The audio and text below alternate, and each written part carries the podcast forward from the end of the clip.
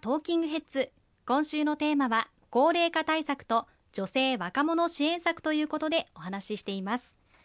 前半は主に高齢者の方々に対応した政策でしたけれども後半は女性、若者を政治のど真ん中へということで女性や若者にもっと活躍してもらおうということなんでしょうか？はい。若者また女性の方々からいただくお声を一つでも二つでも形にしていこうという思いで多くのことを反映させていただきました。これまでも例えば女性活躍推進法という法律を成立させていただきまして各企業における女性役員の割合を増やしていく基盤となる法整備をさせていただいたこともございますしまた若者雇用促進法というものを作らせていただいて以前若者を使い捨てにするようなブラックバイトあるいはブラック企業といったものがよく指摘されておりましたけれどもブラックバイトやブラック企業からの求人情報をハローワークでは断るということができる制度にすることで若い方々がこういった若者を使い捨てにするような企業で働くことを遮断するそういった法整備もさせていただいたことがあります女性若者の皆様の声を形にすべくさまざま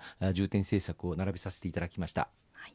え先週は子育てにおける女性の経済的負担心身の負担に関してもしっかりと対応していきたいという思いが感じられましたがそういった中でやはり女性が社会の中でも活躍してもらうことこれが非常に大事ということですよね、はい、あの女性の皆様が活躍していただくには、まあ、これは男性も当然一緒なんですけれども健康を何よりも第一に考えていかなければいけないと思っております、まあ、これまでも女性の健康を守る政策数多く実現してまいりましたけれどもも今回掲げたのは例えば生理休暇。大変体調が悪くて休みたいけどもなかなか会社にそのことを言うことができない。実は制度的には生理休暇というのはありまして生理を理由に休むことはできるんですけれどもそういった生理休暇があるということがほとんど社会には知られていません。また妊娠中のつわりとか体調不良あるいは不妊治療などを利用した休暇こうしたものを取得しやすい社会を構築していきたいというふうに思っております。また今後乳がんなど女性特有のがん治療と仕事を両立できる環境の整備も大事だと思っておりますしまたこれも性別は問いませんけれども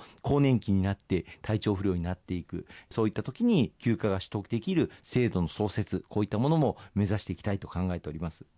かりました、えー、そして日本ではがん検診などの受診率の低さなどの指摘があります。また検診なども意外に受けていらっしゃらない方もらっしゃいます。そういった部分へも対応していきたいということですよね。はい。今国民の2人に1人ががんにかかるという時代でございます。早期の発見早期の治療が極めて重要でしてまあ、がん検診の無料クーポン券の配布とかあるいは受診率向上これを目指して取り組んでまいりました、まあ、誰もが検診を受けやすい、まあ、体制にしていかなければいけませんけれどもなかなかいやそうは言っても、まあ、仕事が忙しくて同僚の負担になるることもあるので検診を受けたくても受けれないという会社員の従業員の方々もたくさんいらっしゃいます。また非正規雇用あるいは自営業フリーランスの方々は、まあ、受診をするという認識があまり高くないというようなデータもございます。特に大阪は全国の中でもこのがん検診の受診率がいつもワースト3に入るという状況でございましてこのがん検診の受診率の向上に向けて取り組んでまいりたい。今回の重点政策でも例えば会社の中でがん検診をお互いに干渉するようなそういった仕組みを作れないかといったことも掲げさせていただいております。そうですね、まあ、私もフリーランスなんですけどなかなかがん検診を受ける機会があまりないんですよね。そういった方々にも本当にこの健康的な生活を続けていく上でもこうした政策はしっかりと取っていきたいですよね。また若者に対してです。給付型奨学金の拡大を目指していらっしゃいます。また貸与型の奨学金に対しても柔軟な対応ができるようにこちらもしていきたいですよね。はい。あの給付型奨学金制度公明党の取り組みによって返還不要な奨学金制度がスタートいたしました、まあ、しかしながら対象がまだまだ限られているということから対象となる世帯年収これを引き上げていくことが必要だというふうに考えております。また対応型奨学金を受けていらっしゃる方々まあ、大学卒業された後、まあ、返還されるわけですけれどもこの返還額が、まあ、非常に負担になっているという状況にあります。そこでライフステージに応じて例えば結婚される時に大きな負担が生じます。そういった時には返還額を減額をする減額返還制度これをしっかりと拡充をしていきたいというふうに思っております。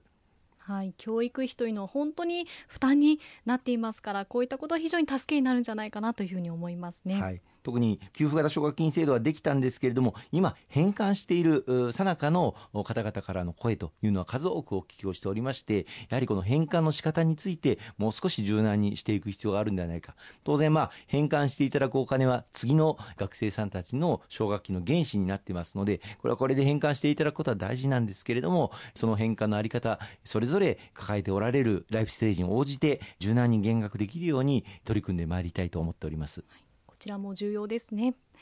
さらにもう少し下の世代にも子ども若者議会を設置するということで子どものうちから政治に接していくことこれも重要ですよね。はい。政治の大切さあるいは政治に対する関心を子どもの頃から持っていただくということは極めて重要だというふうに考えております。そこで今回公明党の重点政策といたしまして一部の自治体で行っている子ども若者議会というものをさらに広げることができないかと考えております。愛知県の新庄市では条例を設置しまして若者議会を設けております、まあ、16歳から29歳までの若者が若者の力を生かすまちづくりの政策を1年かけて検討して政策提言を行っていくというものなんですがポイントはなんとこの若者議会の政策に予算をつけるということを行っていて1000万円の予算提案権を持ってこの若者たちの意見で政策を実現することができるという取り組みをしている、まあ、画期的な事例だと思います。また滋賀県では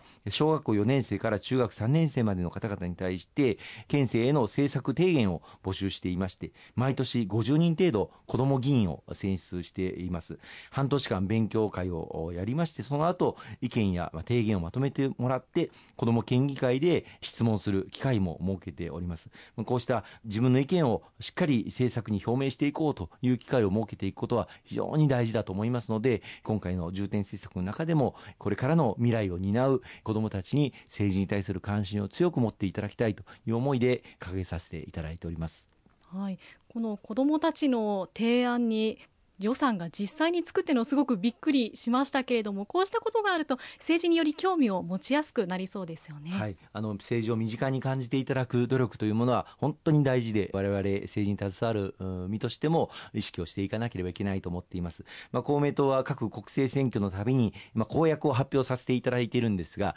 子どもマニフェストというものを合わせて発表させていただいてより平易な言葉で子どもたちにも分かりやすいようなマニフェストを発表させていただいて各ご家庭にご好評いただいております。今後ともこうした努力を続けていきたいと思いますね。ありました。最後になりますがもう少しお伝えしておきたいことありますでしょうか？はい今日はこの4月に行われます統一地方選挙に向けた公明党の重点政策ご紹介をさせていただきました。こうした政策を実現させていただくためにも何としてもこの4月の統一地方選挙完全勝利を目指して頑張っていきたいと思っておりますのでどうか皆様の温かいご指導ご鞭達をいただければ幸いでございます石川さん今週もありがとうございました。大変にありがとうございました。